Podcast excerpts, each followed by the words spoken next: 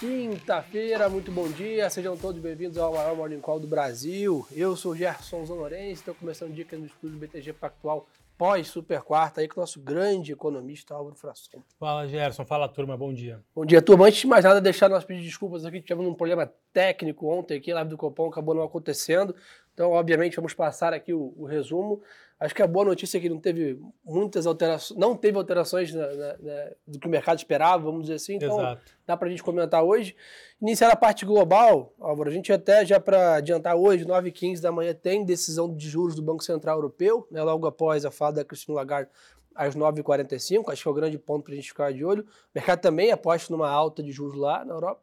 E ontem, nos Estados Unidos, tivemos que o mercado esperava na decisão, né, uma alta de 25 bips, e aí, basicamente, ali, o, acho que um, um dos pontos que me chamou a atenção, que é uma coisa que você fala muito ali no que o Paulo comentou, uma jornalista perguntou para ele sobre os cortes de juros nesse ano, e ele Sim. claramente falou que é inapropriado olhando os modelos do Fed, né? Mais algum outro ponto você acha que vale destacar? É, então, acho que o, acho que o tom usado uh, pelo Powell foi bastante neutro, e acho que muito dentro do que era esperado já, né? Ou seja, a, a alta de 0,25 já estava na, na, na precificação da curva, e também uma sinalização, digamos assim, de, de uma pausa, onde ele vai esperar agora mais, mais informações, novos dados, para entender o quão longo, o, o, por quanto tempo deverá permanecer os juros nesse patamar. É, é bom claro, e velho data dependent. O bom e velho data dependency.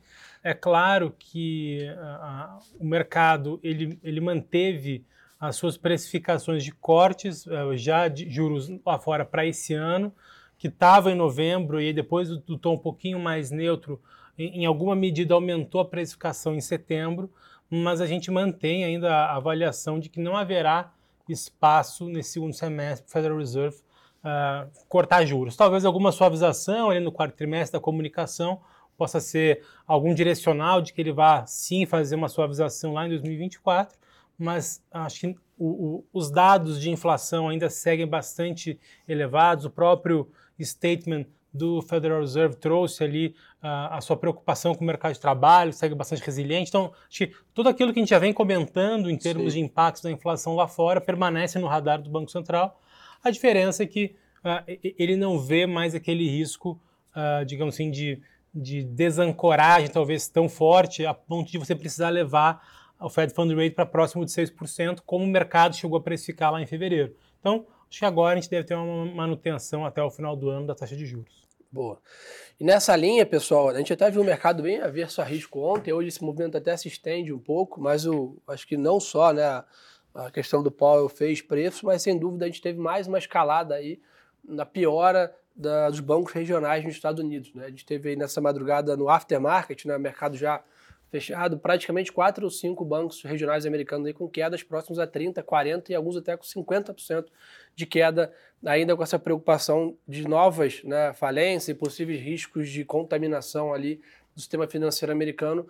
É, e até para explicar o que está gerando isso, né, basicamente, a gente, essa, essa alta de juros nos Estados Unidos basicamente trouxe uma reprecificação dos títulos da dívida americana. Né? Então a gente sempre brinca que renda fixa é, não tem risco, mas quando você está falando de títulos pré-fixados, você está correndo riscos é, de juros elevados. Quando você tem uma alta dos juros, esses títulos desvalorizam. Né? Então, o que está acontecendo nos bancos regionais americanos é a marcação a mercado, vamos dizer assim, do balanço dessas estruturas de crédito, de, de, de investimentos, que sofreram uma grande perda.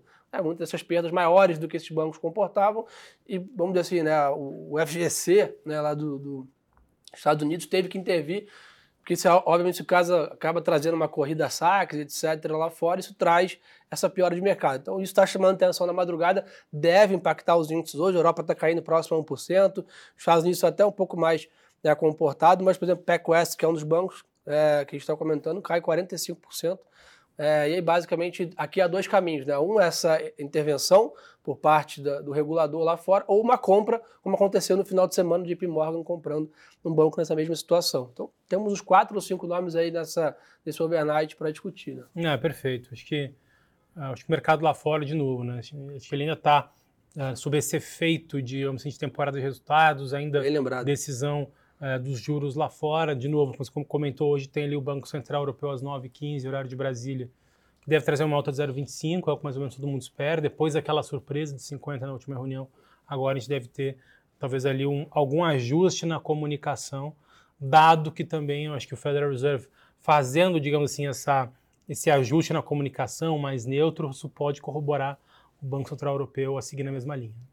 E nesse ponto, pessoal, para a gente ficar de olho, a gente tinha avisado vocês já desde o começo da semana, amanhã tem payroll, que é um importante dado aí do mercado de trabalho americano, que é um dos pontos também que o Paulo vem batendo bastante, que é esse mercado de trabalho bem apertado nos Estados Unidos, né, sobra de vagas né, por trabalhador ativo nos Estados Unidos, que gera, consequentemente, um aumento na pressão salarial e um aumento no consumo, que exatamente é um pesadelo quando a gente pensa é, na parte de inflação. Então, o mercado talvez vai ainda provavelmente ficar um pouco mais reticente hoje, aguardando né, divulgação desse dado amanhã. Além disso, a gente está vendo hoje dólar praticamente de lado lá fora, DXY com poucas variações. 10 anos nos Estados Unidos ali a 3,36, subindo 3 bips né, na taxa. Mercados emergentes com um pouquinho também de volatilidade. O que chama atenção hoje, novamente, é a volatilidade nas commodities. Pessoal, ontem o petróleo tomou mais um tombo, né, chegou a cair mais de 5% no pregão. Quando começou o aftermarket, chegou a entregar uma queda também próxima a isso, depois até retomou. Hoje está aí uma leve alta ali, 73 dólares. Né, lembrando que a China volta do feriado hoje, a China estava fora dos mercados nos últimos dias. Então, a minério de ferro também mostrando uma, uma piora nos preços. Impressionante essa volta do petróleo, essa precificação aí de uma possível desaceleração, recessão na economia. Né? É, acho, que, acho que de uma certa forma isso, ah, digamos, assim, acho que é surpreendente por um lado, porque quando o mercado precificava quase 5,75 de juros nos Estados Unidos, o preço do petróleo estava mais elevado. Né? Então agora, em tese, um juro mais, mais baixo talvez deveria auxiliar ele numa expectativa de crescimento, mas talvez isso possa inclusive corroborar que a, a, atividade aqui no segundo semestre pode entrar num pace mais, mais enfraquecido do que é esperado. Né? Acho que a política monetária global, enfim, tá, já está entrando num, num ambiente bastante contracionista, é esperado que isso não, não traga ali, uma pujança no preço do petróleo. China talvez decepcionando um pouco no crescimento, até a composição do crescimento já não é mais tão, uh, digamos assim, clara, que você vai ter uma, uma forte elevação no, nos preços do petróleo, minério de ferro, os estoques dos portos chineses ainda são bastante elevados. Então, tudo isso acho que vai trazendo uma dinâmica mais baixíssima para o preço das commodities. Bom, e nessa linha, pessoal, para a gente monitorar, né, a China divulgou nessa madrugada o PMI industrial com uma queda abaixo de 50 pontos, aquele patamar né, emblemático ali desse indicador. E às 10h45 da noite tem o PMI serviços, que também é um assunto que vem, vem sendo bem debatido aqui, essa composição do PIB da China nessa reabertura está um pouco diferente até do que a gente vinha acompanhando né, no passado recente. A China está mais intenso até em serviços do que construção civil, por exemplo, em indústria, que era o que sempre né, movimentava o PIB lá. Então, acho que importante ficar de olho e essa volta do feriado vai trazer liquidez aqui para o minério, que hoje ainda está com uma leve queda pesando aqui provavelmente nos nossos ativos aqui no Brasil. Perfeito. Bitcoin aqui com poucas variações, 29 mil dólares aqui. Acho que de novo o Fed não trouxe nenhuma grande novidade ontem, então os ativos de risco ali na margem é, com poucas alterações. Mas o setor bancário nos Estados Unidos está mais pesado pela questão que eu, que eu comentei. parte global é isso, né? Acho que é isso. Né? Boa. Ah, é só para lembrar, a temporada de balanço lá fora já no finalzinho, né? Então, como o Mauro já deu esse insight bom, daqui a pouco a gente vai soltar aquele resumão lá do Vitor Melo de como foi a temporada de balanço lá fora. Pelo que a gente está olhando na média, foi uma temporada de balanço robusta. Né? Os bancos grandes bancos vieram bem, os preços de tecnologia vieram bem, então acho que na média isso está ajudando muito a sustentar um, um S&P de 4 mil pontos, mas a gente solta para vocês o balanço daqui a pouco. Alvarão, Brasil, ontem o Copom aí né, manteve, que a gente já era o nosso call da casa, Selic estava em 3,75, decisão unânime, que o mercado esperava, né, acho que poucas alterações, ali, talvez uma frase chamou mais atenção ali, você pode né, comentar bem, que é o tal do cenário menos provável, Isso. mas ainda um cenário de pouco otimismo para corte na Selic. Né? Ah, perfeito. Acho que essa foi, foi o grande destaque. Né? Quando o, na última frase, que, onde o Banco Central falava que ele não hesitará em reabrir o ciclo de, de ajuste é, monetário caso a desinflação não transcorra como esperado, é esse trecho que ele usa é, da mesma forma desde setembro de 2022, nessa reunião de ontem ele fez uma leve alteração colocando que ele vê como menos provável esse cenário de reabrir o corte de juros. Uh, algumas pessoas inicialmente podem ter interpretado como um tom mais dovish ou algo nesse sentido. Eu, particularmente, não consigo ver dessa forma. É, primeiro porque a, a barra para você elevar a taxa de juros no Brasil, ela é, de fato, ela é muito elevada. Então, assim, se você colocar que é menos provável algo que a barra, de fato, ela é muito elevada, não entendo que isso seja uma sinalização de antecipação de corte de juros.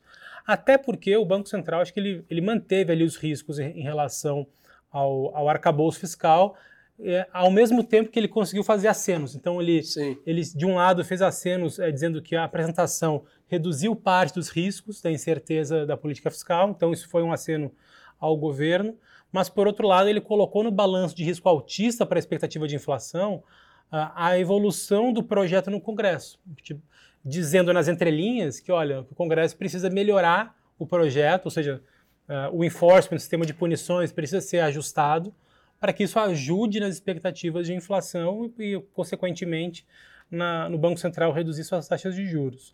É, mas vale lembrar também que é, um dos pontos importantes é que o Banco Central colocou duas palavrinhas, que inclusive foi o título do nosso relatório é, de ontem, que foi paciência e serenidade. Ele fala ali no, no, no penúltimo parágrafo que é preciso paciência e serenidade para conduzir as próximas decisões da política monetária. Dado que ele não fez nenhuma sinalização de cortes, e você adicionar que você precisa de paciência e serenidade, eu acho que fica muito claro que não deve ter nenhum, nenhum, nenhum corte em junho e não deve também ter nenhuma, um ajuste muito significativo na comunicação que possibilite o corte em agosto.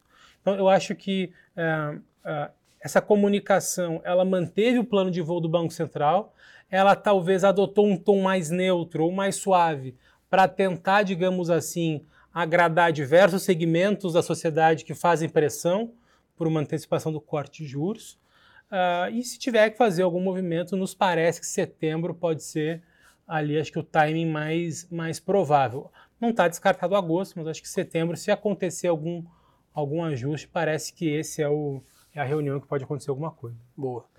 Nessa linha, pessoal, acho que o que, de novo, né, o que vai ditar aí, o que vai ajudar a ditar também essa, essa decisão de agosto ou setembro, obviamente são os indicadores e provavelmente também essa questão da evolução do quadro fiscal aqui no Brasil. Nessa parte de indicadores hoje imagina mais vazia, né, temos um PMI de serviço às 10 horas da manhã e um leilão aí tradicional do Tesouro às 10 e meia, mas não são dados que normalmente ajudam a precificar essa, essas questões. Por um outro lado, que com certeza impacta muito essa, essa decisão de, de juros, etc., é as notícias de Brasília. Né? Ontem, né, a gente estava comentando aqui antes de iniciar o Morning Call, o relator do arcabouço, né, o Cláudio Cajado, comentou que deve apresentar o parecer até a próxima quarta-feira né, do, do, do arcabouço, e o ministro Haddad disse que pretende votar aí né, a semana do dia 15 de maio. Então, perto. É, então, eu acho que esse ponto ele vai ser bastante importante para o mercado ajustar suas expectativas, né, porque uma vez a, a relatoria apresentada, a gente vai ver se ali terão ajuste nesse sistema de punições. Né? De novo, o governo apresentou um projeto onde não há uh, infração uh, ou, ou, descumprimento da lei de responsabilidade fiscal caso você não atinja, não cumpra as metas de resultado primário que ele mesmo estabeleceu. Isso acaba enfraquecendo, digamos assim, a, a necessidade ou a, a urgência do governo em alcançar essas metas, portanto, talvez não teria ali, acho que, um compromisso muito grande com esse ajuste, com, essa, com, essa, com esse view de superávit primário que o governo tem colocado. Logo, acho que é importante uh, uh, alguns pontos aparecerem na proposta. Agora, não parece que a criminalização uh, da, do descumprimento da meta de primário vai voltar para o texto. eu entendo que se tiver alguma punição, isso pode acontecer via ajuste talvez mais duro nas despesas. Por exemplo, se você não cumprir a meta de resultado primário, você não pode fazer ajustes na folha de pessoal do, enfim, do, da federação, dos estados, do município. Se isso acontecer, talvez não seja um cenário tão ruim, mas é preciso ter mais alguma coisa, precisa ter um, um digamos assim, uma punição mais grave em caso de descumprimento, porque da maneira como está, talvez não, não ajude nessa melhora das expectativas, como o próprio Banco Central falou ontem. Bom, então nessa linha, pessoal, é aguardar aí semana que vem para ter né, esse, a divulgação do relatório e eventualmente a votação aí da, do texto original ou né, do texto alterado até provavelmente aí a, a, primeira quinzena de maio, que é o que o mercado está de olho e, eventualmente é um dos grandes fatores que está travando o apetite a risco aqui. A gente tá até viu daí fechando ontem e tal, mas são para ter uma redução estrutural de juros aqui, um apetite a risco, a bolsa reverter essa tendência clara de queda que a gente está aí já há um bom par de meses é, eventualmente, essa consolidação e essa resolução um arcabouço aí que traga tranquilidade de equilíbrio fiscal para o Brasil de longo prazo. Né? Perfeito. Além disso, pessoal, a gente está no auge da temporada de balanços aqui no Brasil. Né? Diferente dos Estados Unidos, a gente sempre está umas duas semanas atrás, os Estados Unidos lá terminando nessa semana praticamente. Aqui, chegando próximo aí ao auge, temos aí Embraer, CSN, Prio, tem mais de 20 empresas aqui né, de grande porte divulgando balanço Eletrobras, Semig, balanço do Bradesco, Ultrapar, Banco Pan, então muitas companhias divulgando seus números aí né, entre hoje e amanhã.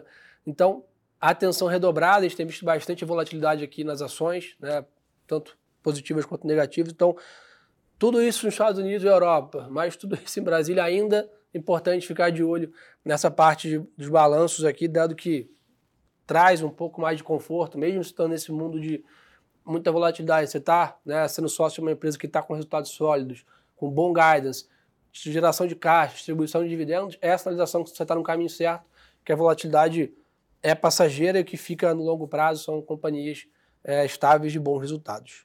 Mais algum ponto, para a gente ficar, ficar de olho aí? É, eu acho que, acho que hoje o mercado ele vai reagir bastante aos efeitos de política monetária lá fora e, e aqui dentro. Sim. Acho que essa a evolução em torno do arcabouço fiscal, isso fica em stand-by por mais alguns dias, então acho que hoje, amanhã, talvez essas notícias elas se, se reduzam em função de, já desse guidance que deve ser para terça e para quarta-feira a relatoria. Uh, então acho que hoje a gente deve ter ali alguma, a, a, alguma oscilação. Uh, vou, vou, dar um chute aqui, eu acho que uh, é, é, possível que, em, que não, nos contratos de agosto, na curva de juros hoje, talvez até aumente a precificação de cortes, por o mercado talvez possa interpretar como aquele ajuste na última frase como algo mais dovish. Mas, de novo, não é aqui a visão do BTG Pactual, a gente entende que uh, ainda continua difícil o início de corte de juros em agosto. Boa. Então, turma, acho que o resumo da ópera é esse. Quem quiser ainda mais conteúdo, segue a gente no Instagram, tá aqui embaixo, Gerson Zalorenz e Álvaro Frasson. Segue os canais do banco aí no YouTube, no Instagram. Quem gosta conteúdo no formato de apenas de áudio, só procurar BTG Pactual nas plataformas de streaming, a gente também tá lá com vocês. Obrigado aí pela super audiência aí, bombamos hoje aí mais de mil pessoas com a gente no YouTube, obrigado aí pela confiança, obrigado Alvarão aí pela valeu, parceria Jeff, valeu, sempre. Turma. Uma boa quinta-feira de negócios para todo mundo. E lembrem-se, pessoal, que o melhor ativo é sempre a boa informação. Um abraço.